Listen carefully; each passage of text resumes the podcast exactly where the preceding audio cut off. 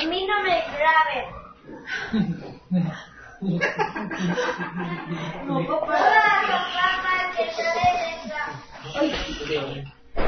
Ok, ya estamos en vivo. Eh, para que por favor nos ayuden a compartir el enlace del video.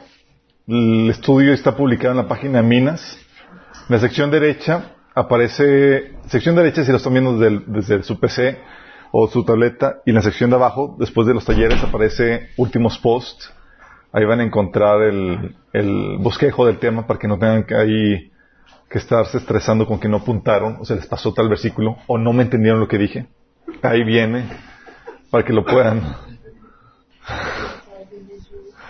Sí, um, vamos a ver hoy un tema que tiene que ver con el inicio de año. Bueno, de hecho estos tres temas que hemos estado viendo, estos dos temas anteriores han tenido que ver con el inicio, inicio de año. Pero, eso es que realmente yo comienzo a preparar el tema el viernes y el sábado. Me toma como que dos días. Y bien estaba así de que aturdido. Fue el día, unos días sumamente contaminado, no se dieron cuenta. Estaba, como que me afectó físicamente, nomás no, no, no hallaba pie con bola. Pero gracias a Dios siempre, siempre entra en acción y empezó a hablarme acerca de un tema que, que solía tener el hábito, lo tengo pero más por hábito, pero tenemos que reforzarlo, que es el trabajo de reflexión. Pero vamos a comenzar con una oración para ahondar en este tema. Amado Padre, damos gracias Señor por tu hermosa presencia que disfrutamos entre nosotros, tu presencia en tiempo de alabanza y la adoración. Padre, te pedimos que vengas y te manifiestes en esta reunión, Señor, en esta meditación de tu palabra. Te ruego, Padre, que hables a través de mí, que cubras cualquier deficiencia que pudiera estar en el mensaje de mi parte. Señor, ayúdame a expresarlo con claridad, Señor, que, que seas tú, Señor, a través de mí con el poder de tu Espíritu Santo, Señor. Abren los corazones de los que están escuchando este mensaje, tanto los que están aquí como los que están viendo, escuchando este, este audio o este video, Señor, desde sus casas, en el lugar donde estén. Que puedan ellos comprenderlo con, con totalidad, Señor, que lo puedan poner en práctica, Padre, para que sus vidas puedan ser transformadas. En nombre de Jesús. Amén. Ok. Ese trabajo de reflexión, chicos. Ah, vamos a ver ese tema. Y su tema es pausas para para pensar. Híjole. ¿Saben? Esta temática, en teoría, debería surgir algo de forma natural, pero, pero vivimos en tiempos de mucha saturación. Tiempos donde nos están, nos bombardean con, eh, o sea, demandan nuestra atención tantas cosas y al mismo tiempo o sea, hoy cual nunca en nuestra generación tenemos miles de videos por ver y al alcance de nuestras manos. Ni siquiera tienes que ir al, a, donde rentan los videos o nada, es ahí tu celular, tienes YouTube, tienes Netflix, tienes un montón de cosas. No sé si les ha pasado que tienen tantas cosas que, ver que a veces se, se, inhiben y no ven nada. o soy yo. Así como que, ah, ching, tengo tantas cosas y ves esto y mejor veo aquello. Y, ya pasó una hora tratando de, seleccionar ahí lo que quieres ver. Entonces terminas no viendo nada. Pero tenemos eso. Tenemos miles de videos por ver, miles, mil de música por escuchar. O sea, ¿se acuerdan cuando antes teníamos que ir a comprar nuestra música?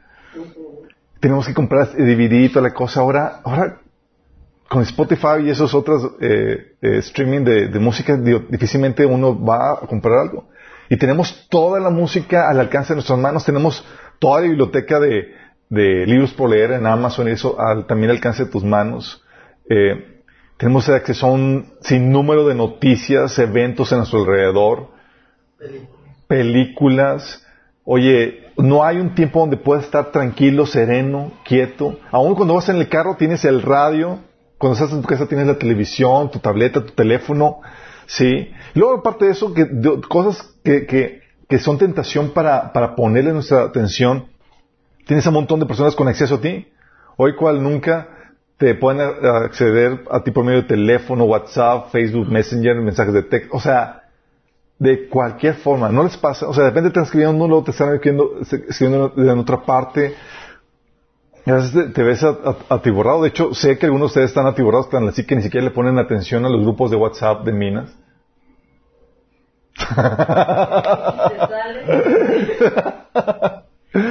Sí, me han dicho, es que son muchos mensajes y demás. De hecho, yo estoy también en grupos donde, digo, no tan importantes como el grupo de Mines, obviamente, pero estoy en grupos donde, oye, están charlando tanto y sí, y, y, no, no, no aguanto el paso, sí, porque son tantas cosas y, a tanto mismo tiempo. De hecho, tal es la saturación que no sé si les pase, pero a mí me pasa que cuando estoy en el trabajo, estoy, eh, tengo que hacer esto, luego aparece la ventana para hacer otro, y, y luego tengo que hacer esto, luego apareció la ventana, entonces no termino ni haciendo la primera ni la segunda, termino haciendo la, tercera, y luego termino haciendo la tercera parte y luego, ¿en qué estaba?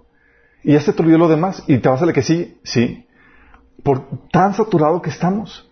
Sí, podemos, de hecho, ahora más que nunca tenemos la posibilidad de abarcar más en, en pocos tiempos. Sí, aún con el microondas y demás, oye, comida rápida, el carro puedes viajar a más lugares, tienes el acceso al, teléfono, al celular, podemos viajar, podemos llegar más lejos. Y, tal saturación nos lleva a punto donde no hay tiempo para pensar, para meditar, para reflexionar.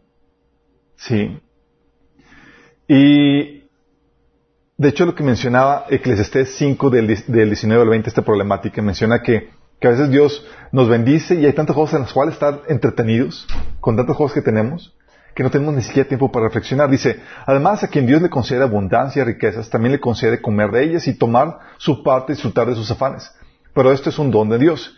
Y como Dios le llena de alegría del corazón, tenemos tantas cosas, se, muy poco reflexiona el hombre en cuanto a su vida. Porque estamos saturados con tantas cosas. Sí. Está, eh, tiempo de, de, de saturación. También, no solamente la saturación, la inercia de la vida, ¿sí les ha pasado? Estás no solamente con un montón de cosas, acceso a un montón de cosas que, que demandan la atención de ti, sino estás con la problemática de la saturación de actividades. Un montón de cosas, chicos, y no termina. Comienza el día y, ¿sí? Niños, la escuela, actividades extracurriculares, trabajo, familia, iglesias, amigos, esposo, esposa. Es, terminas el día y es, o sea, está intenso. Eh, soy yo, soy el único que, llega así al final y dices, o sea, de hecho, eh, justamente el viernes que estábamos con eso estaba tan saturado. Si necesito un break donde quiero desconectarme, quiero estar en mi caja vacía, pero ni, chance para estar en tu caja vacía. Digo, para los hombres, o sea, queremos estar desconectados. Y pareciera que muchas veces que, hemos perdido el timón del barco y vamos a, a, la deriva siguiendo el fluir de las corrientes, la inercia de la vida donde pues te levantas y tienes que hacer lo que tienes que hacer y tienes ya, vas abordando la vida por un montón de pendientes atrasados que tienes. Si en vez de, tomar la batuta y tomar la dirección, estamos actuando de forma reaccionaria, somos, reaccionamos solo a los pendientes, a, eh, las cosas que, a las urgencias y demás, sin mucho pensar, porque simplemente no hay tiempo para eso. Todo urge. Sí. En eso eh, nos dice el Salmo 4.4, hablando de esa falta de reflexión por tanto activismo y demás, Dice, no pequen al dejar que el enojo los controle. Reflexionen durante la noche y quédense en silencio. O sea, ni siquiera da tiempo para reflexionar y quedarte en silencio. Ya va tarde. Y es como que lo que venga. De hecho, estaba, esta semana estaba con, con eh, pendientes urgentes del trabajo y era donde querías quisieras tener el tiempo para, para poderte sentar, elegir con, con tranquilidad, ver esta opción, otro, pero es, no hay tiempo, es de Tim Marín, de Tim órale, y este, y, y como venga porque tan, tal es la urgencia. Sí. Y a veces reaccionamos así tan rápido porque no tenemos tiempo para reflexionar y, a veces cometemos errores por eso. Dice el Proverbios 15, 28, el corazón del justo medita sus respuestas, pero la boca del malvado rebosa de maldad porque no medita, o sea, es ahora lo que venga. Pero a veces no hay tiempo para, para meditar lo que, lo que decimos. Y no tiempo para, para, para detenernos y ver, oye, ¿cómo vamos? Ni analizar a dónde queremos ir. ¿Sí? Hay cosas que están mal, pero no tenemos tiempo para, para verlo bien, sino hasta que sucede un grave problema que nos detiene en el flujo de, las cosas. Es como que, ching, pues ya estoy aquí atorado y no puedo, ¿sí? Hay veces, hay cosas que podrían estar mejor, pero no tenemos tiempo para verlo, ni planear las cosas para, para, para esa dirección. Oye, podría estar mejor, sí, pero ni siquiera lo veo y no tengo tiempo para planearlo en esa dirección, ¿sí? O hay cosas que nosotros otros hemos vivido en el pasado, vivencias que hemos tenido, pero, y, sabemos que tienen una gran enseñanza, pero no tenemos tiempo para asimilarlo porque estamos muy ocupados. Por ejemplo, ¿alguien ya hizo la remembranza de este año, del año pasado? lo que aprendieron, lo que el Señor les enseñó y ya pusieron en por eso? Ah, sí. A base de, de guamas. A base de guamas, sí. Sí, hay cosas que, que, que nosotros u, u, otros han vivido y que tienen una gran enseñanza, pero no tenemos tiempo para asimilarlo porque estamos muy ocupados. Y hay cosas que Dios ha hecho en nuestra vida o que quiere decirnos, pero no, no nos damos cuenta porque no tenemos tiempo para prestar atención a lo que nos está diciendo. O sea, a veces Dios está llamando la atención por cosas que está permitiendo, sacudimientos, pero estás con el ajetreo que ni siquiera tienes para, para, para asimilar lo que Dios está queriendo te decir, porque si sabes que Dios habla a través de las circunstancias. Si se te olvida eso, hay un taller que vimos de cómo escuchar la voz de Dios, ahí vemos las formas en las que Dios te habla, ¿sí? Esos son los tiempos en los que estamos viviendo. Muy diferente a los tiempos antiguos, chicos. Sí, o sea, tú ves, yo recuerdo, o sea, antes, en los tiempos antiguos, chicos, no había ese tipo de saturamiento que, estamos viviendo, no había tanta inercia eh, o tanto ajetreo con las cosas, con tanto activismo, sí. Y, y el tiempo libre era lo normal. Ahorita tener tiempo libre es un lujo, sí, es un lujo. Yo leo pasajes como el de Isaac, eh, eh, en Génesis 20, 24, 63, dice, había salido Isaac a meditar al campo a la hora de la tarde. Y alzando sus ojos miró y aquí los camellos venían. ¿Se acuerdan cuando venía Raquel? Yo leía este pasaje y siempre decía, ah, qué padre tener ese tiempo así como relax. Oye, pues ¿qué voy a hacer? Te voy a ocupar mi tarde en meditar. no, no tengo, llego a la casa así como que para qué meditar es, ocúpate de los niños, llévalos al parque, cena, y, terminas de los niños y, tiempo para con la esposa ya terminas todo para dormir. Sí. De hecho, eh, dice el Salmo 4.4, dice, si se enojan no pequen, en la quietud del, descanso nocturno examínense el corazón. O la versión nueva traducción dice, reflexionen durante la noche y quédense en silencio.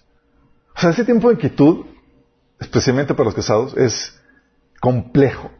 Sí. Algo que le decimos a los, a los, a los solteros es aprovechen el tiempo de solteros.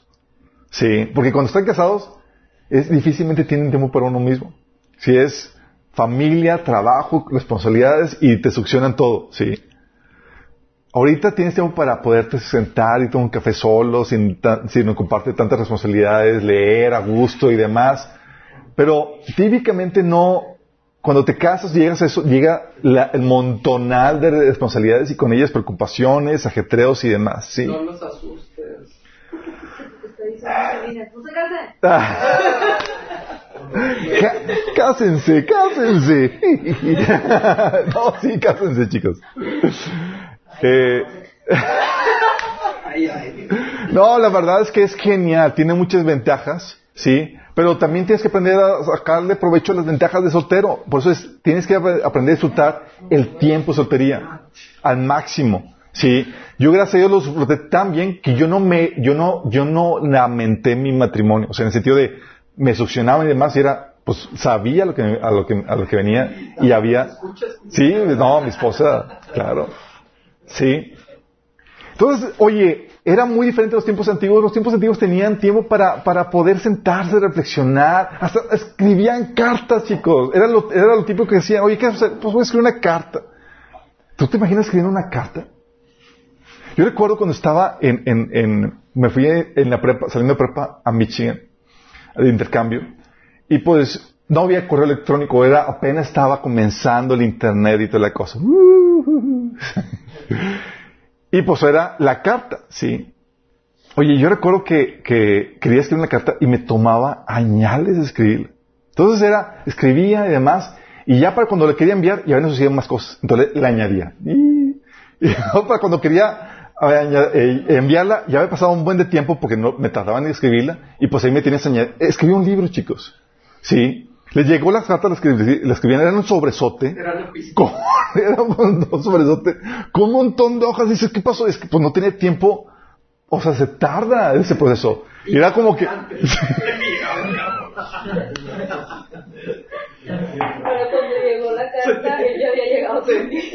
Sí, prácticamente era, sí, había tiempo para poder meditar, reflexionar sobre ese tipo de cosas, sí.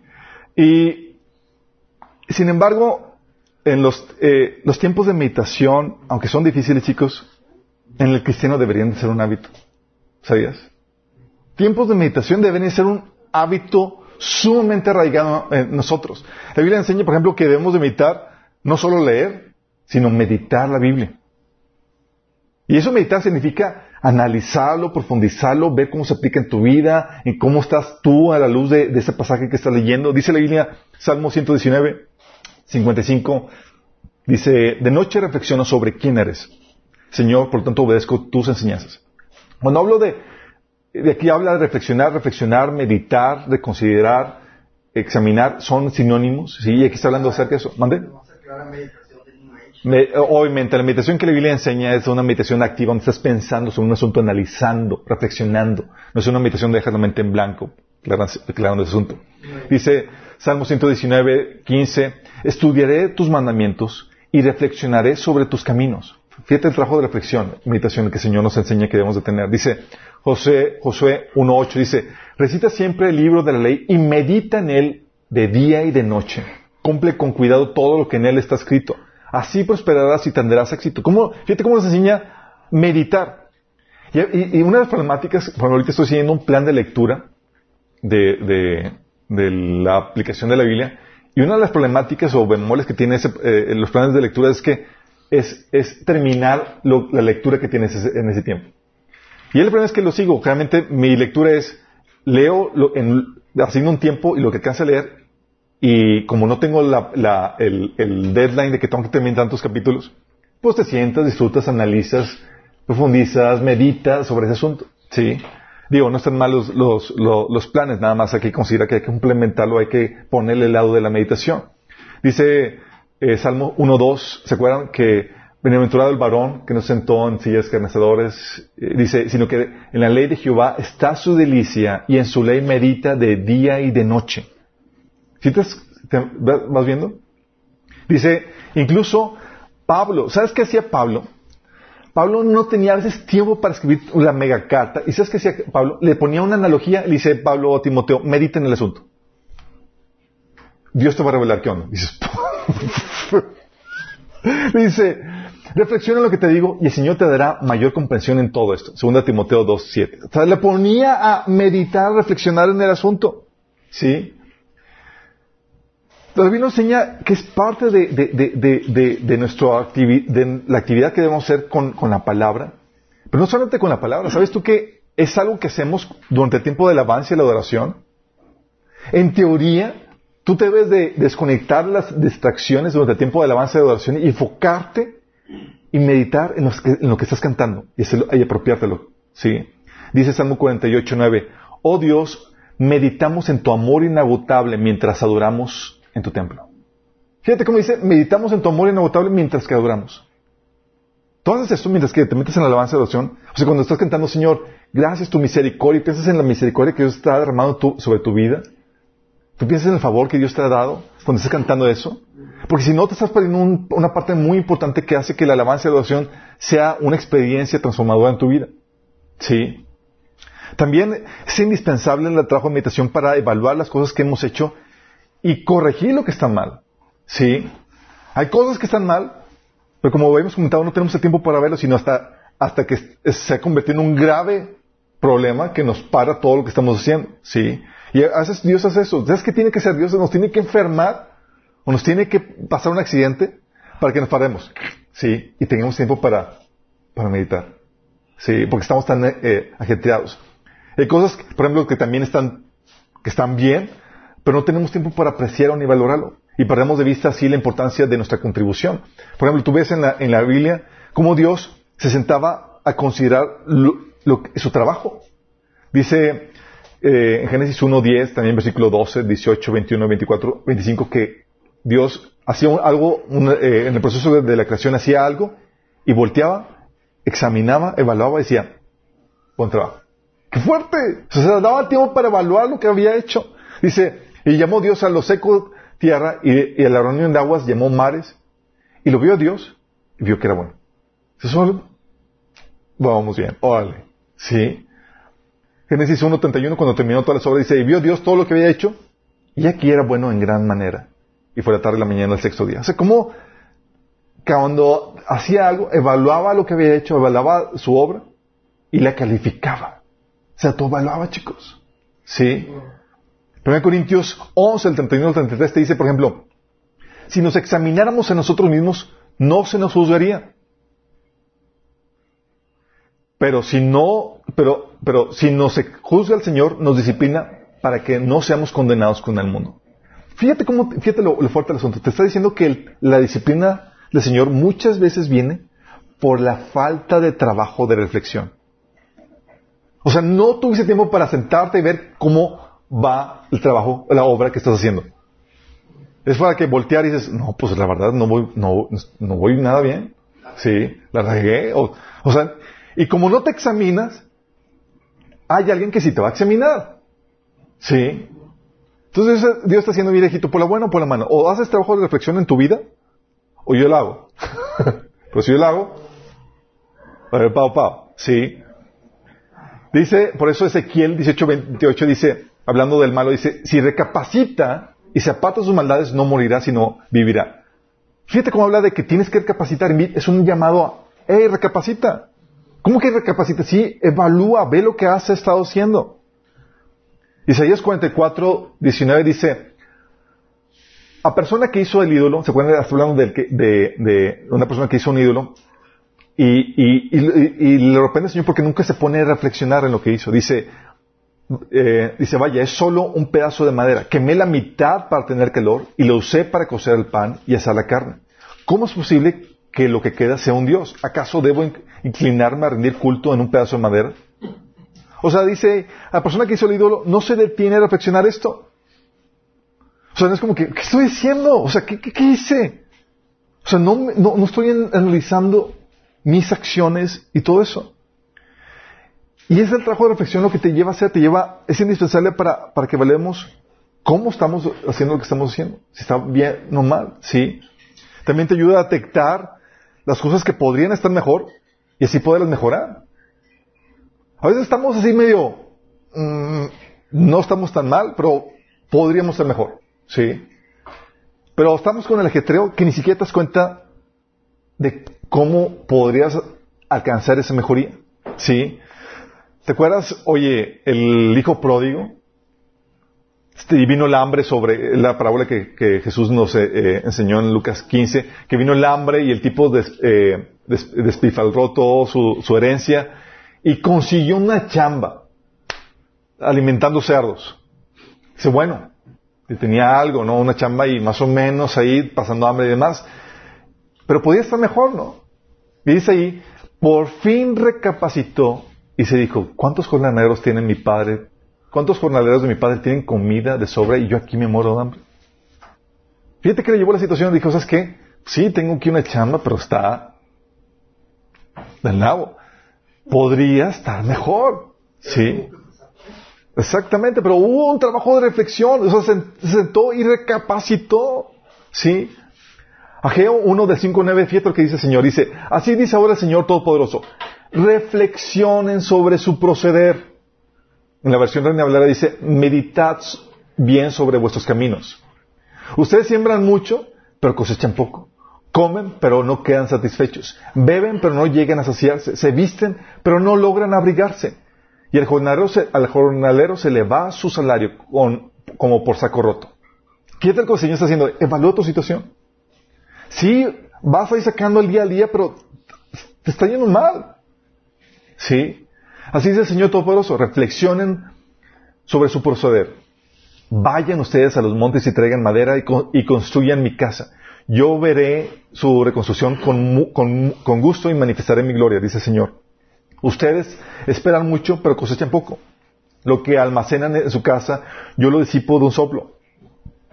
¿Por qué? Porque mi casa está en ruinas, mientras ustedes solo se ocupan de la suya, firma el Señor. O sea, aquí les, le invita, Señor, analiza. Si no te está yendo bien y te podría ir mejor. ¿Sí? ¿Cómo te podría ir mejor? Y él lo está invitando que construyera su casa. ¿Por qué? Porque el trabajo de reflexión te lleva a evaluar aquellas cosas que no van tan bien. No tienes que esperar que estén las cosas mal o muy mal para que, para eso, pero el trabajo de reflexión te ayuda a mejorar lo que actualmente tienes. También te ayuda es el trabajo de reflexión o meditación te ayuda a detectar los riesgos o problemas, oportunidades que hay a nuestro alrededor, en, en tu entorno, y así evitar los riesgos o contrarrestarlos o aprovecharlos. Fíjate lo que dice 1 Samuel 25, 17. ¿Se acuerdan cuando este eh, um, David iba a matar a, ¿cómo se llama? El esposo de Abigail, no, Abigail, el. ¿cómo se llama? Betsabé, no, no, no, no. El que no le quiso convi- convidarla, Sí, que era bien bravo. aquí lo tengo. 1 Samuel capítulo 25. Es Naval. ¿Se acuerdan de Naval? Oye, pues David había cuidado los, eh, había cuidado los pastores de Naval, los había ah, convidado y dice, y vio que estaban ya en, tiempo de, celebración porque ya era tiempo de cosecha y demás. Y David manda más hombres para que, para que, eh, pues le den, le conviden. Y Naval los mandó por un tubo. Y dice el siervo a la esposa Abigail, dice, ahora pues, reflexiona y ve lo que has de hacer, porque el mal ya está resuelto contra nuestro amo y contra toda su casa, pues, pues él es un hombre tan perverso que no hay quien pueda hablar. Porque David estaba dispuesto a matar, a- iba a ir camino a la casa de Naval a matar a todos los hombres, ¿se acuerdan? ¿Y qué hizo? O sea, le invita al siervo, este siervo prudente, le dice a Abigail, oye, reflexiona. A tu alrededor hay peligro, tienes que hacer algo. ¿Y qué hizo? Luego, luego, tomó las medidas pertinentes para contrarrestar ese peligro. ¿Sí? Y reflexionó y dice, ¿qué hago? ¿Qué hago? O sea, si hay, analizó la situación. Proverbios 14, 16 dice, los sabios son precavidos y evitan el peligro. Los necios, confiados en sí mismos, se precipitan con imprudencia. ¿Por qué? Porque no analizan su entorno. No reflexionan sobre su entorno, los peligros que pueda haber. Proverbios 22, 3 dice, el prudente ve el peligro y lo evita. El inexperto sigue adelante y sufre las consecuencias. Sí. Nehemías también aplicaba esto continuamente. Nehemías 4, 14 dice que él analizaba la situación, la problemática para poderla contrarrestar. Sí. También el trabajo de reflexión te lleva a evitar la consecuencia a futuro de nuestras acciones presentes y así hacer correcciones. Una cosa es ana- analizar lo del pasado, lo que hiciste, y hacer las correcciones. Y por otra cosa es lo que estás haciendo ahorita y ver hacia dónde te, están te van caminando. Sí. Isaías 47 7 dice, Dios reprendiendo a, a una nación, dice, reinaré para, dijiste, reinaré para siempre como reina del mundo. No reflexionaste sobre lo que hacías, ni pensaste en las, en las consecuencias. Hablando de, oye, no reflexionaste en lo que estás haciendo ahorita. Ni a, ni a dónde te van caminando. ¿Tú ya pensaste en, lo que estás haciendo ahorita? ¿Y a dónde te van caminando? Sí. Porque, muy, como te digo, estamos tan ajetreados, en el- eh, estamos con el ajetreo diario, con la inercia, que vamos y hacemos cosas y, muchas sin pensar nada más porque tenemos que hacer, porque tenemos que sacar los pendientes. Y no pensamos a dónde nos vamos encaminando. Lucas 14, 28 al 32, Jesús nos da un llamado a la reflexión en cuanto a a dónde te quieres encaminar. Y está hablando aquí a los que siguen, los que seguían a Jesús, que no lo siguen nada más porque por seguir, sin considerar, sin reflexionar en el costo. Dice, supongamos que alguno de ustedes quiere construir una torre. ¿Acaso no se sienta primero a calcular el costo para ver si tiene suficiente dinero para terminarla? Fíjate cómo dice, se sienta a analizar la situación. Sí, sus recursos presentes para ver si se puede encaminar a su proyecto futuro. Si echa los cimientos y no puede terminarlo, todos los que vean comenzarán a burlarse de él y dirán, este hombre ya no pudo terminar y lo, comenzó, lo que comenzó a construir. O supongamos que un rey está a punto de ir a la guerra contra otro rey. ¿Acaso no se sienta primero calcular si con diez mil hombres puede enfrentarse al que va contra él con veinte mil? Si no puede, enviará una delegación mientras que, mientras el otro está todavía lejos para pedir condiciones de paz. Fíjate cómo dice, analizas tu situación presente para ver si puedes afrontar el futuro. O cómo, a dónde te vas encaminando. La Biblia menciona que podemos ser los planes. Sí, dice Proverbios 16, 9, podemos ser planes, pero el, Señor determina nuestros, nuestros, nuestros pasos. ¿Por qué? Porque podemos analizar lo que estamos haciendo y los pasos que podemos tomar. Sabemos que Dios puede meter ahí cambios de planes, pero es parte de la labor nuestra de hacer los planes.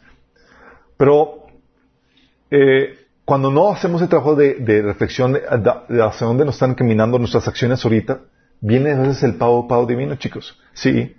También, algo que ayuda a la meditación es extraer las enseñanzas del pasado, enseñanzas del pasado y que vamos a requerir para el futuro. Fíjate lo que dice ah, dice Salmo 77 del 5 al 7. Me pongo a pensar los tiempos de antaño, de los años ya idos, me acuerdo. Mi corazón reflexiona por las noches. Mi espíritu medita en quiere. Fíjate cómo dice, me pongo a pensar mi pasado. Y de ahí extrae enseñanzas. ¿Sabes lo que hizo Moisés antes de entrar a la tierra prometida? Se aventó, es bien en Deuteronomio lo que hizo. Se aventó un speech donde es una recapitulación de toda la experiencia en el desierto. Lo que no debe hacer fue, ¿sabes qué? Ya terminamos el desierto, chicos. ¿Qué aprendimos? Sí. Y lo que vamos a aprender lo vamos a adquirir para la siguiente etapa. Sí. Fíjate lo que hizo. Viene en Deuteronomio 8 del 1 al 19. Fíjate lo que dice eh, Moisés. Dice, cumple fielmente todos los mandamientos que hoy te mando para que vivas, te multipliques y tomes posesión de la tierra que el Señor juró a tus, a tus antepasados. O sea, si algo que tenía este Moisés era buen trabajo de reflexión. Versículo 2. Recuerda que durante 40 años el Señor tu Dios te llevó por todo el camino del desierto y te humilló y te puso prueba para conocer lo que había en tu corazón y ver si cumplirías o no sus mandamientos. Fíjate cómo está secando la enseñanza. Oye, que no caiga en saco roto lo que viviste. Versículo 3. Te humilló y te hizo pasar hambre pero luego te alimentó con maná, comida que ni tú ni tus antepasados habían conocido, con lo que te enseñó que no solo de pan vive el hombre, sino de todo lo que sale de la boca del Señor. Durante esos cuarenta años no se te gastó la ropa que llevabas puesta, ni se te hincharon los pies. Reconoce en tu corazón que así como un padre disciplina a su hijo, también el Señor, tu Dios, te disciplina a ti. Cumple, luego te dice, ¿eso fue remembranza del pasado o es el futuro? Cumple los mandamientos del Señor, tu Dios, témelo y sigue sus caminos, porque el Señor tu Dios te conduce a, una tierra buena, tierra de arroyos, de fuentes de agua, con manantiales que fluyen en los valles y en las colinas, tierra de trigo y de cebada, de viñas, higueras y granados, de miel y de olivares, tierra donde no escaseará el pan y donde nada te faltará, tierra donde las rocas son de hierro y de cuyas colinas sacarás cobre. Cuando hayas comido y estés satisfecho, alabarás al Señor tu Dios por la tierra buena que te habrá dado. Pero ten cuidado de no olvidar al Señor tu Dios. No dejes de cumplir sus mandamientos, normas y preceptos que yo te mando hoy. Y cuando hayas comido y te hayas saciado, cuando te hayas edificado casas cómodas y, las habites, cuando te hayas multiplicado tus ganados y tus rebaños y hayas aumentado tu plata y tu oro y sean abundantes tus riquezas. O sea, trae la remembranza y dice, hey, lo vamos a requerir en el pasado para que no se nos olvide Dios cuando estamos prosperados. Sí, lo vuelvo al pasado, dice, no te vuelvas orgulloso, no olvides al Señor tu Dios quien te sacó de Egipto. Hey, puedes con la riqueza que en orgullo, pero capitaliza la experiencia que viviste. ¿Sí? Dice, te sacó de Egipto, la tierra donde viviste como esclavo. El Señor te guió a través del vasto y horrible desierto, esa tierra seca y sedienta, llena de serpientes venenosas y escorpiones. Te dio el agua que hizo brotar de, una, de la más dura roca en el desierto te alimentó con maná, comida que jamás comieron tus antepasados, y así te humilló y te puso a prueba para que a fin de cuentas te fuera bien. No se te ocurra pensar, esta riqueza es fruto de mi poder y la fuerza de mis manos. Si te das cuenta, estás diciendo, la experiencia pasada la vas a requerir para la prueba futura, chicos. Pero ya capitalizada, hizo un resumen de su experiencia en el desierto. ¿Sí? Dice, Recuerda al Señor tu Dios porque Él es quien te da el poder para producir esa riqueza. Así ha confirmado hoy el pacto que bajo juramento hizo con tus antepasados. Si llegas a olvidar al Señor tu Dios y sigues a otros dioses para adorarlos e inclinarte ante ellos, testifico hoy en contra tuya que ciertamente serás destruido. Si no obedeces al Señor tu Dios, te sucederá lo mismo que las naciones que el Señor irá destruyendo a tu paso. ¿Qué, qué fuerte? Moisés les hizo el trabajo de reflexión. Ellos iban a entrar a la tierra prometida como si, como si el desierto no hubiera existido. Esa preciosa experiencia, ese fracaso es, Moisés lo dice, vamos a capitalizarlo. Vamos a reflexionar sobre lo que vivimos. Ok, ¿qué aprendimos? Y les empieza a dar. Y dice, bueno, eso vamos a requerirlo para el futuro. ¡Qué fuerte! ¿Sí? Como dice el Salmo 90, Dios se dice, enséñenos de tal modo a contar nuestros días que traigamos al corazón sabiduría.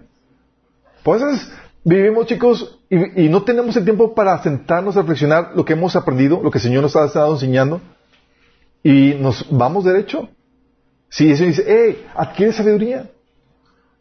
Porque la sabiduría no solamente se adquiere por la, por la Biblia, obviamente, puedes analizar tu vida, los resultados de tus acciones y lo que el Señor te ha estado enseñando por medio de las circunstancias que has estado viviendo, y eso lo requieres capitalizar para las siguientes etapas. ¿Sí? Entonces te ayuda a extraer enseñanzas del pasado que requieres para el futuro. También te ayuda a detectar lo que Dios está haciendo en nuestra vida y las cosas que nos está queriendo decir, chicos.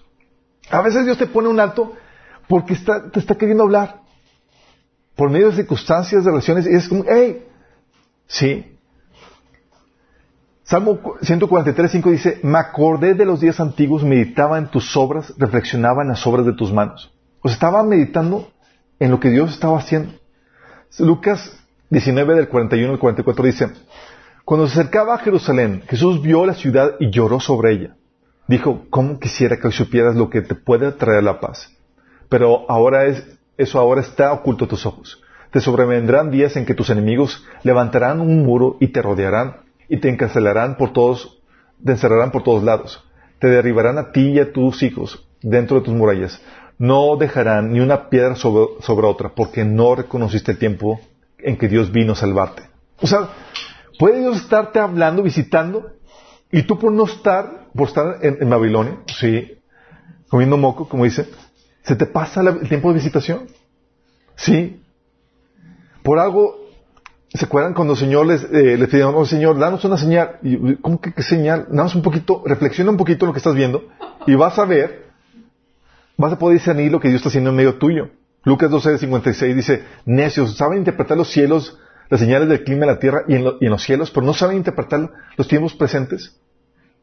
O sea, un poquito de reflexión, es todo lo que se necesita. O sea, no es física cuántica, chicos. Sí. Ageo 2 del 15 al 19 dice, ahora bien, de hoy en adelante reflexionen, fíjate llamado Señor. O sea, si vives una vida sin reflexión, el Señor dice, de ahora en adelante, por favor, reflexiona. Sí. Antes de que ustedes pusieran piedra sobre piedra en la casa del Señor, ¿cómo les iba? Fíjate cómo el Señor te invita a la reflexión en cuanto a cómo te iba. Sí. Cuando alguien se acercaba a un montón de grano esperando encontrar 20 monedas, solo hallaba 10.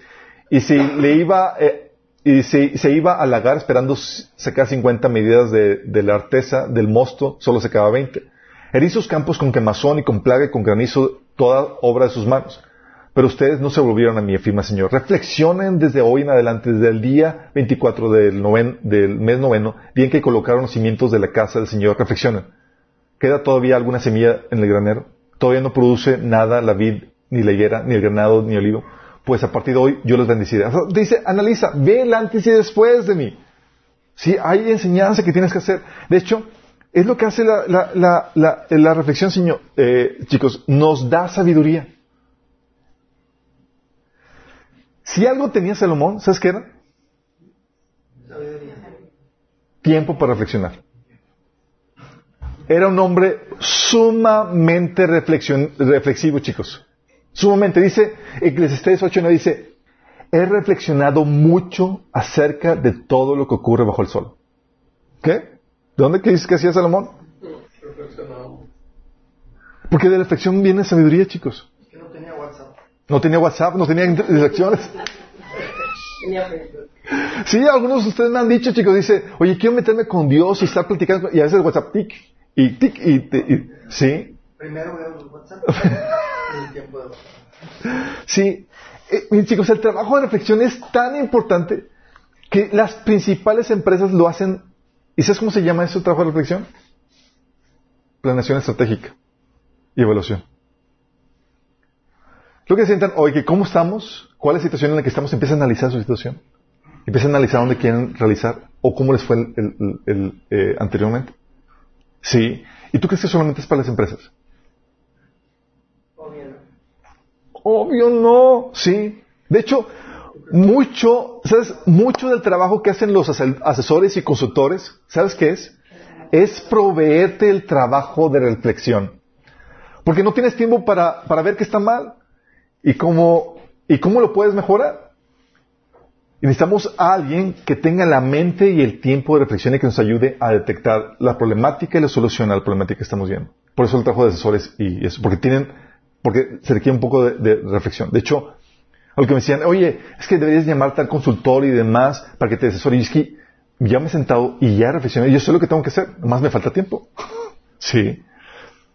Pero ¿sabes qué? En medio de ese trabajo de reflexión con todas esas ventajas, el enemigo no quiere que reflexiones.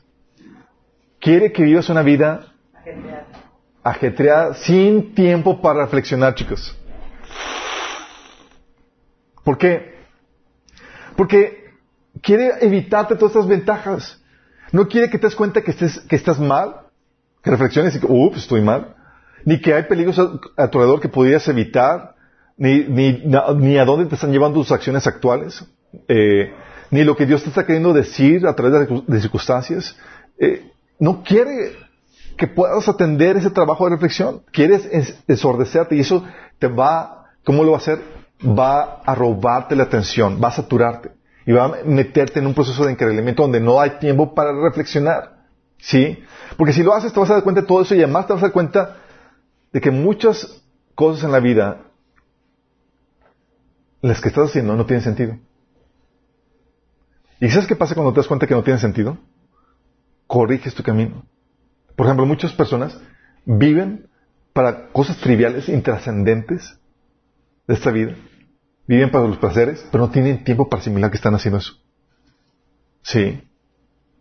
De hecho, algo que decía Salomón, fíjate lo que decía en Eclesiastés 3, del 18 al 20, menciona, estaba reflexionando y se cuenta de la falta de trascendencia. O sea, de la vanidad de la vida sin Cristo. Dice, también reflexioné acerca de la condición humana sobre cómo Dios los hace ver a los, a los, ver a los seres humanos que son como los animales. Pues tanto las personas como los animales tienen el mismo destino. Ambos respiran y ambos mueren. Así que las personas no tienen una verdadera ventaja sobre los animales. ¡Qué absurdo! Ambos terminan en el mismo lugar, del polvo vienen y al polvo vuelven. O sea, se cuenta de, la falta de trascendencia que es sin Cristo. Porque sin Cristo así es, chicos. Del polvo viene del polvo. No hay, eternidad. Sí. Este eh, Salomón, reflexionando, encontró que la vida no tiene sentido fuera de Dios. Dice que 4, de 7 al 8, dice, también observé otro ejemplo de algo absurdo bajo el sol. Dice, es el caso de un hombre que está totalmente solo, sin hijos ni hermanos, no obstante trabaja mucho para acumular toda la riqueza posible. Y sin embargo, luego se pregunta, ¿para, qué, para quién trabajo? ¿Para qué me privo de tantos placeres? Nada tiene sentido. Todo es tan deprimente. ¿Por qué? Porque no tiene sentido el sacrificio fuera de Dios. ¿Para qué tanto te sacrificas? ¿Para qué tanto te esfuerzas? Sí, va morir contigo todo tu esfuerzo, todo tu trabajo, si no lo estás haciendo en Cristo. Sí. Salmón, analizando, se cuenta de la falta de propósito y falta de sentido fuera de Cristo. Dice 3.3.1 del 13 al 14. Me dediqué a buscar el entendimiento y a investigar con sabiduría todo lo que se hacía bajo, debajo del sol. Pronto descubrí que Dios lo había dado, le había dado a un, le había dado una, una existencia trágica al, ser, al género humano. Observé todo lo que ocurría bajo el sol y a decir verdad, nada tiene sentido. Es como perseguir el viento. Y dices, wow, ¿cómo llegó eso? Bueno, si tú le rascas y analizas lo que estás haciendo, vas a llegar a la misma situación si no lo estás haciendo para Cristo. Sí. También en el, capítulo 2, del 10 al 12 dice, también traté de encontrar sentido en la vida edificándole, edificándome enormes mansiones, plantando hermosos viñedos y emprendiendo diferentes proyectos. Dice, todo lo que quise lo hice mío. No me negué ningún placer. Hasta descubrí que me daba gran satisfacción trabajar mucho y la recompensa de toda mi labor. Pero al observar todo lo que había logrado y la recompensa de toda mi labor, eh, todo había logrado con todo mi esfuerzo, vi que nada tenía sentido. Era como perseguir el viento. No había absolutamente nada que valiera la pena en ninguna parte. ¿Tú te has puesto a reflexionar el por qué estás haciendo lo que estás haciendo? La motivación, si es para eso o no. Bueno, llegas a ese tipo de reflexiones así profundas sentándote a pensar sobre lo que te mueve y, lo y para qué estás haciendo las cosas. Y Dios, y Satanás no quiere que te des cuenta de eso. Porque si, te, si reflexiones vas a corregir tus caminos. Y Dios, sin embargo, quiere que medites tus caminos. Como dice Ageo 1.7. Reflexionen sobre su proceder. O como dice la versión Reina Valera, meditad bien vuestros caminos. O como dice Ageo 2.15. Ahora bien, de hoy en adelante, reflexionen. Reflexiona. Sí. Como dice Salmo 92, enséñanos de tal manera a contar nuestros días que traigamos al corazón sabiduría. Y es aquí donde dices, oye, ok, ya capté, tengo que reflexionar. ¿Cómo lo hago? ¿Cómo hacemos el trabajo de reflexión? ¿Has intentado ponerte a reflexionar? Que te sientas, ok, uh, así como Winnie Pooh, pensar, pensar, pensar.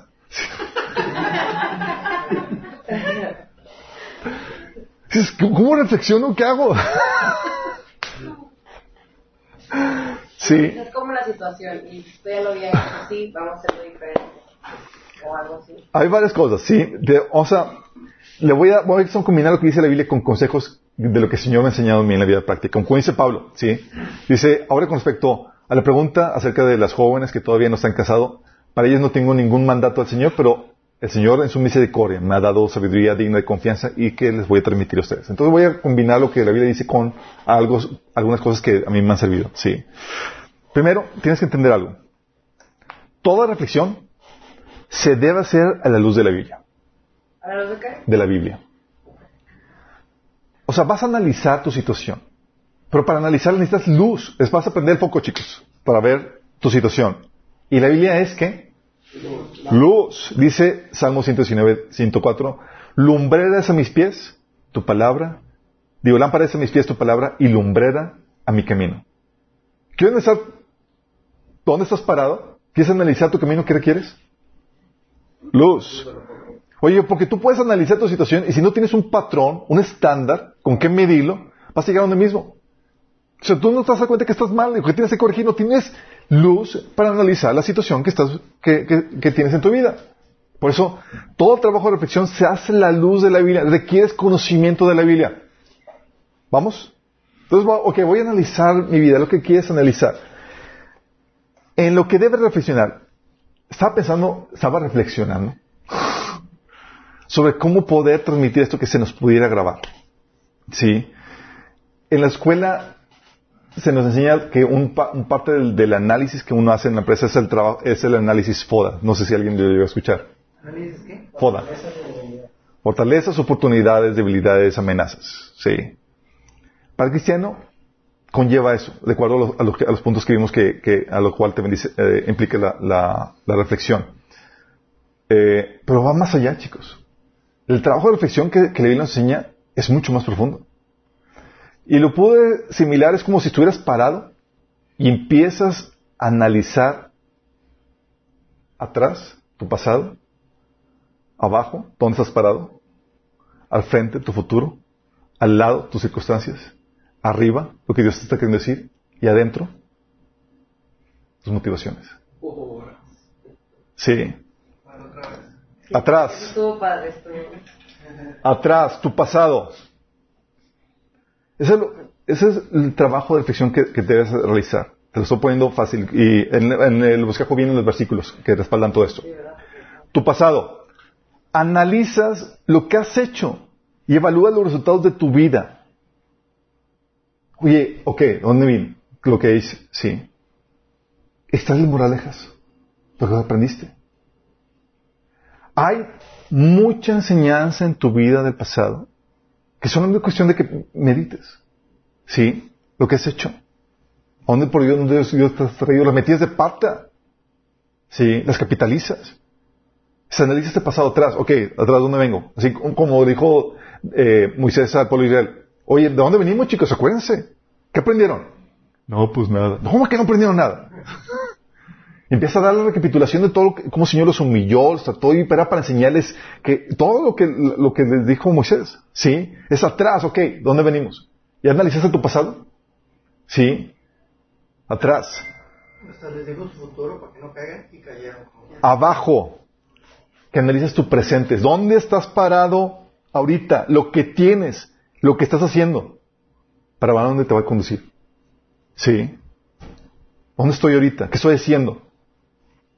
¿Sí? ¿Y a dónde me va a conducir lo que estoy, lo que estoy haciendo ahorita? Es parte del análisis. A un lado. ¿Ves a los lados? ¿Ves el contexto? analizas las circunstancias, el contexto en el cual te encuentras.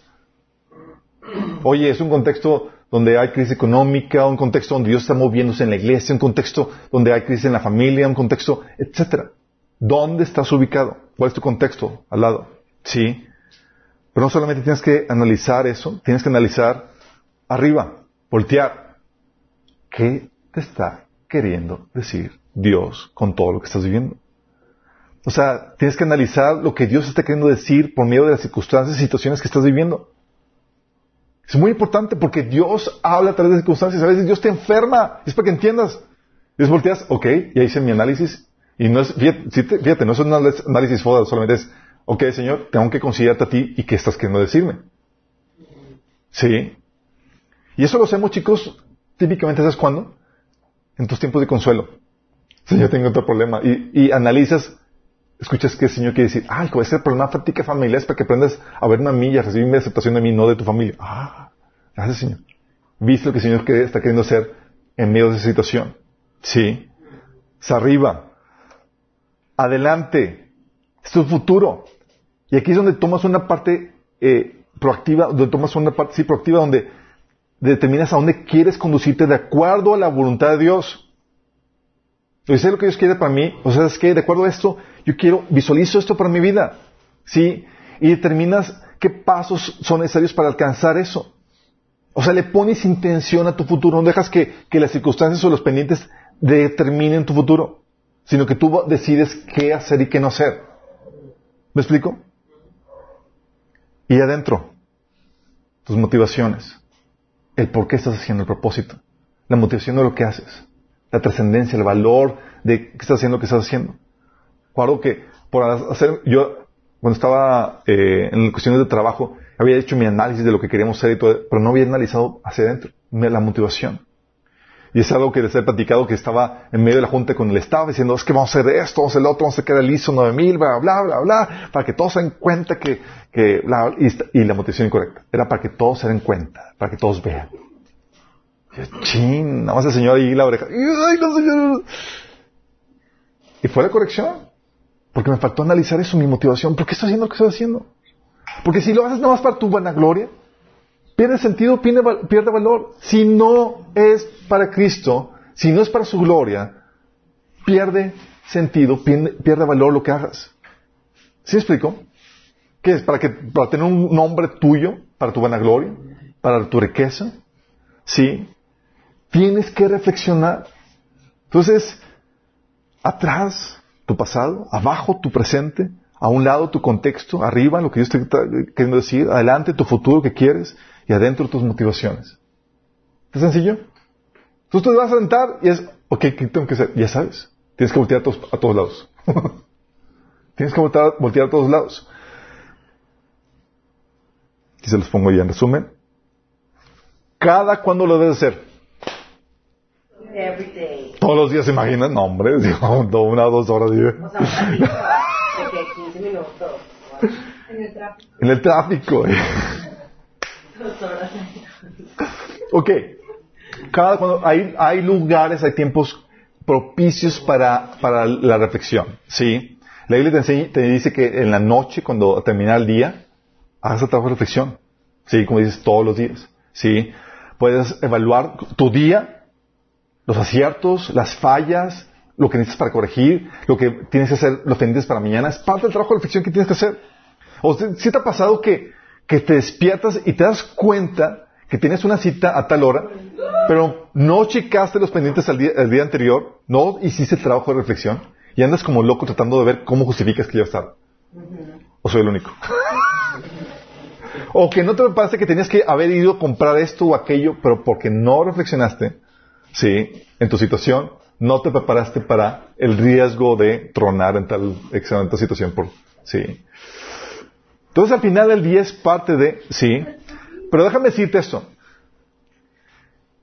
Es ideal el trabajo de reflexión al término o comienzo de los ciclos. Al término o comienzo, por ejemplo, del año. ¿Cómo te fue el año? Ya recapitulaste, ya extraíste las enseñanzas, ya viste que, Señor te estuvo hablando, ya viste las correcciones, ya viste en qué situación estás. Ya determinaste qué es lo que te, lo que te falta por avanzar. Ya viste, tus, o sea, ya hiciste ese trabajo de reflexión con todas las partes, volteando a todos lados. ¿Quién aquí ya hizo lo del año pasado y lo de este año?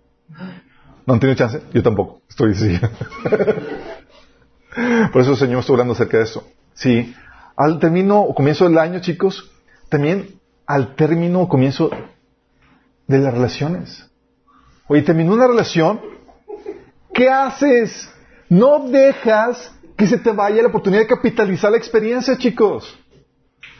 Es que aprendiste, cuáles fueron tus aciertos, cuáles fueron tus fallas y qué no vas a volver a hacer. ¿Sí? Tienes que hacerlo. Si no es, son vivencias perdidas, es sabiduría desperdiciada. Al término de relaciones, al término con despidos o fracasos, es ok, te entiendas, ¿qué hice mal? ¿Qué cosas debí haber capitalizado? Sí. Tienes que hacer el análisis al término de ciclos, chicos, de sea laborales, racionales, aún cuando alcanzas un éxito, es, ok, ¿qué hice para llegar aquí? sí, y cómo me mantengo. ¿Sí me explico? Y no solamente al término de comienzo de ciclos, sino periódicamente. El típico reflexión, ¿cómo vamos? ¿Cómo vamos? Si es trabajo reflexionar, oye, a ver, estamos sabiendo bien, nos hemos desviado, nos o ya ah, te, agarraste la deriva, ¿sí? Y como obviamente menciona eh, Anel, diariamente es, oye, ¿cómo estamos? ¿Sí? Es ahí donde analizas a la luz de tu vida cómo estás. De hecho, en tu tiempo devocional es parte del proceso de análisis que haces donde te evalúas delante del Señor. Entonces, eso es cuando lo deberías hacer. Hay muchas personas que han pasado por experiencias difíciles, despidos, divorcios y demás, y no han hecho su trabajo de reflexión y no han capitalizado esa experiencia. Sí, están fallando blanco, están pecando en ese sentido. Porque no estás, no estás, o sea, el enemigo no quiere que reflexiones, para que vuelvas a cometer la misma torpeza, los mismos errores. Sí. Y dice, hey, aprende, ¿ya aprendiste? ¿Ya capitalizaste? Porque los fracasos se convierten verdaderamente en fracasos cuando cuando no extraes la enseñanza de ellos. Pero cuando las extraes, dices, ah, salí de esto más sabio, con mayor entendimiento. Si ya no soy igual de, de, ignorante que como, cuando comenzamos. Pero para eso se requiere un trabajo de reflexión. ¿Vamos bien, chicos? ¿Cuándo debería ser? Ok. Herramientas para hacerlo. Algo que te ayuda, y es aquí mi experiencia personal, chicos, escribir tu reflexión. Escribir tu reflexión. Hazte de, un, de una libreta, de un journal, ¿cómo se dice? De un diario, de, eh, agarra tu compu, o empiezas a escribir en tu teléfono, escríbelo, porque cuando lo escribes, tienes tiempo para recapacitar y se te graba más. ¿Sí? Se te graba más la enseñanza y estás, que más que y aparte te ayuda a concentrarte más, no andas divagando entre los pensamientos. Si te ha pasado que empiezas a reflexionar sobre este asunto y ya estás pensando en los pendientes del día, bla, bla, y, y ya te fuiste, ¿sí? Es, te sientas y escribes, ¿sí? De hecho, hasta puedes dividir ahí tu sección, ahí te, porque el escribir te ayuda a organizar los pensamientos. Puedes poner, oye, arriba, abajo, a un lado, arriba, adelante, adentro, y analizar la situación. Ah, incluso hasta lo puedes dividir por áreas. Ok, me hago mi reflexión respecto a cómo estamos en la situación de la familia, en la iglesia, en el trabajo, en mi vida personal. Sí. Es parte de lo que tienes que hacer. Y es, y si lo escribes, es genial para, para la recapitulación y la remembranza, porque tú puedes volver al asunto. Oye, ¿cómo, cómo, qué, qué fue lo que Señor me habló aquí? Y puedes recapitular esas experiencias, chicos. Sí. Y escribirlo es indispensable para que se te grabe en el cerebro. ¿Sí te ha pasado que dices, oye, lo escribes o dices, bueno, antes de, antes de, llegar a Cristo, cuando llegaron a hacer sus acordeones, ¿sí te pasaba que los escribías tus acordeones? Y ya no los utilizabas porque como lo escribiste, se te grabó todo. De hecho, es un método de estudio. De hecho, es un método de estudio, exactamente. Sí, lo escribes y, y aprendiste. Sí. Y a mí me pasa con cuando hago mis pendientes. O sea, tengo mis pendientes en la mente y se me van. Los escribo y ya no tengo que porque los tengo aquí. Sí. Entonces, escribe tu reflexión. Seguramente, chicos, con eso te estás dando cuenta que tienes un montón de reflexiones pendientes.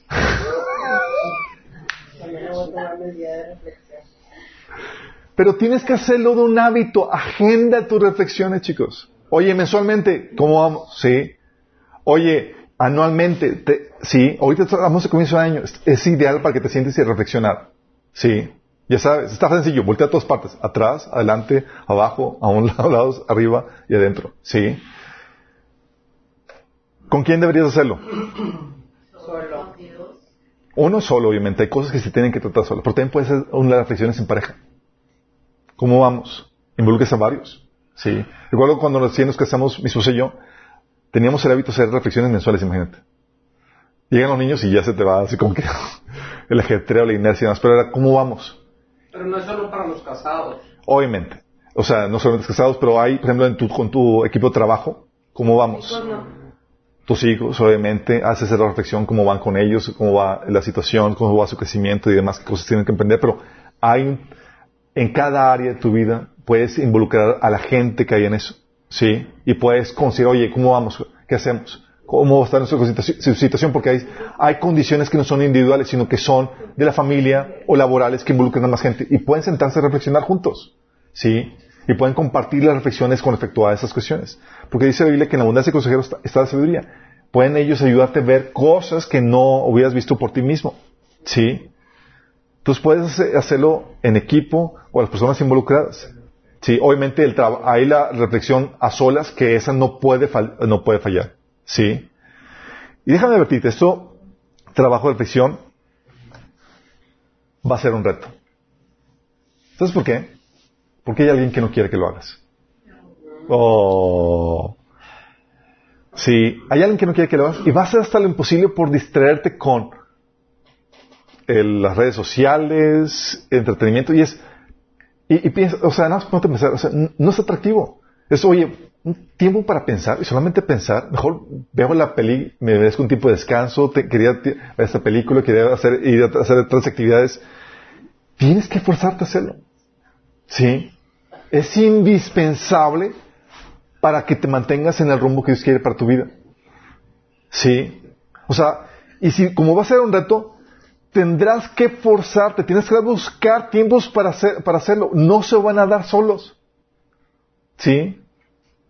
Solo se da el descanso, chicos, el entretenimiento. Y fíjate que si, ya si no, digo, te llaman, hay que hacer, o la película que te aparece ahí, etc. No sean por sí mismos en los tiempos de reflexión. ¿eh? ¿Sí? Entonces tienes que agendarlo. Y si tienes tiempos con, eh, de reflexión con tu equipo de trabajo o tu familia, puedes te, puedes, te facilita más porque ya te comprometes con alguien más. Para tal fecha vamos a, juntarnos para hacer trabajo de reflexión. Sí. En mi caso, chicos, te puedo dar testimonio. El trabajo de reflexión que el Señor me, eh, desde que me convertí hizo algo que tenía, tenía una vida muy reflexiva. Y el soltero se facilita más porque tenías espacio y no había tantas distracciones ahorita como hay ahorita. Y, y el trabajo de reflexión, recuerdo, fue lo que me, lo que me permitió eh, eh, capitalizar experiencias pasadas y poder escoger, por ejemplo, la pareja a la, esposa con la que, a la mujer con la que me casé. Escogí bien por el trabajo de reflexión. ¿Sabes lo que hice? Recuerdo esa tarde, me fui a Starbucks y dije, ¿sabes qué?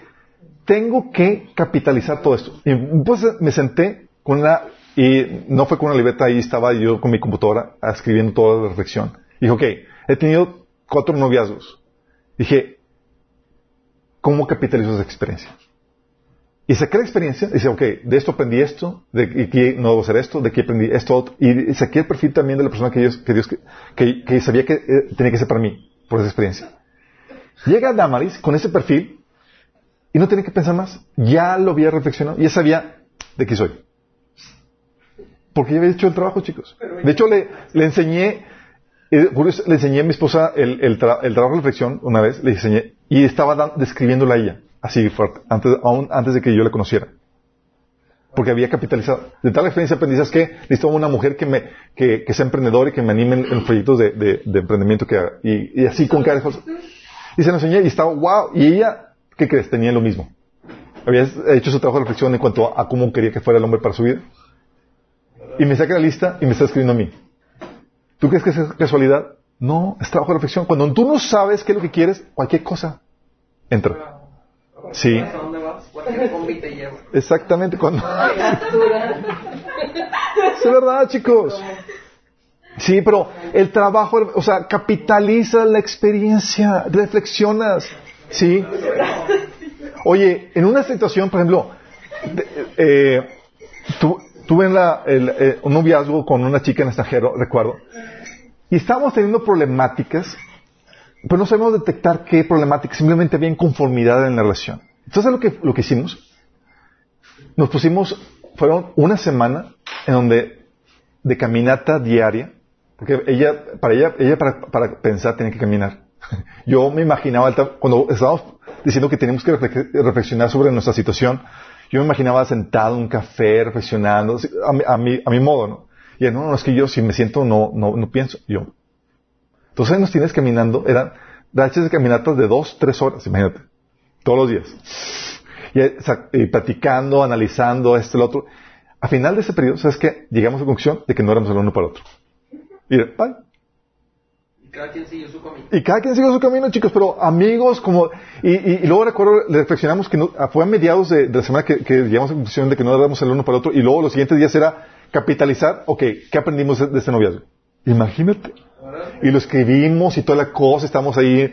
Y, dices- y yo, ¿por qué? Porque una experiencia vivida es una experiencia, experiencia sin valor si no te arroja una enseñanza. Pero para sacar, extraer la enseñanza, tienes que hacer qué? Trabajo de reflexión, chicos. Tienes que pensarle. ¿Sí? Recuerdo al inicio, algo que hacíamos acostumbrado al trabajo de reflexión. Te digo, mi, mi esposa y yo nos sentamos y era, ¿cómo vamos? Relación. Y mi esposa me decía, no, es que veo que tengo, tengo estas problemáticas contigo, no me acomodo con esto, y, y- y nos acoplamos por ese trabajo de reflexión, chicos. Sí. De hecho, algo que no hemos hecho por el ajetreo, y es algo por eso que el Señor me estaba hablando acerca de ese tema de, de reflexión para que lo, lo volvamos a retomar hábitos en cuanto a esto. Era al inicio en Minas lo que hacíamos era hacíamos un análisis anual de lo que habíamos logrado, lo que habíamos hecho, eh, y eso nos llevaba a tomar eh, decisiones. Por ejemplo, antes nos reuníamos en- una vez al mes en el hotel, en un hotel, sí. Entonces, al pasar todo un año, analizamos, ok, analizamos eh, el- los efectos o los, o los frutos que produjo eh, juntarnos en el, en el hotel para promocionar el, trabajo que estamos haciendo y que más gente que no conocía a Cristo pudiera integrarse.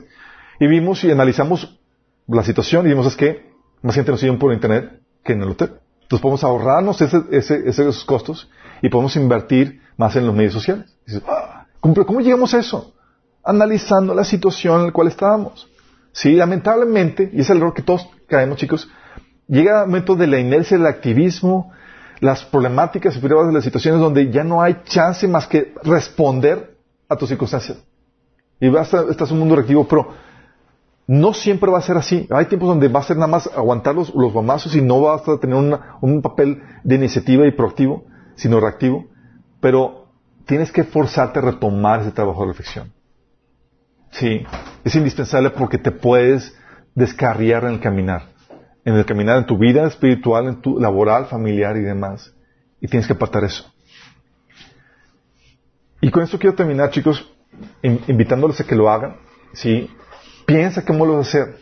Tal vez, por ejemplo, me estaba platicando Joana que ya eh, compraron su, algunos ya compraron su journal, ¿verdad? Christian Planner, Christian Planner, excuse me. por favor. Eh, nos van a enseñar al final qué onda con eso, pero es un, que es una especie de, de- planificador donde haces análisis y recuentas y demás. Y Y, es genial, chicos. A los que no han hecho, yo, por ejemplo, yo tengo en mi, al lado de mi escritorio, tengo, son unos 10, así, diarios, porque yo utilizaba diarios, era mucho escribir a, a mano. Pero te ayuda a organizarte mentalmente y a hacer mejor el trabajo de reflexión. Algunos es escribiendo en la computadora o algo, pero escríbelo. Sí, te va a ayudar.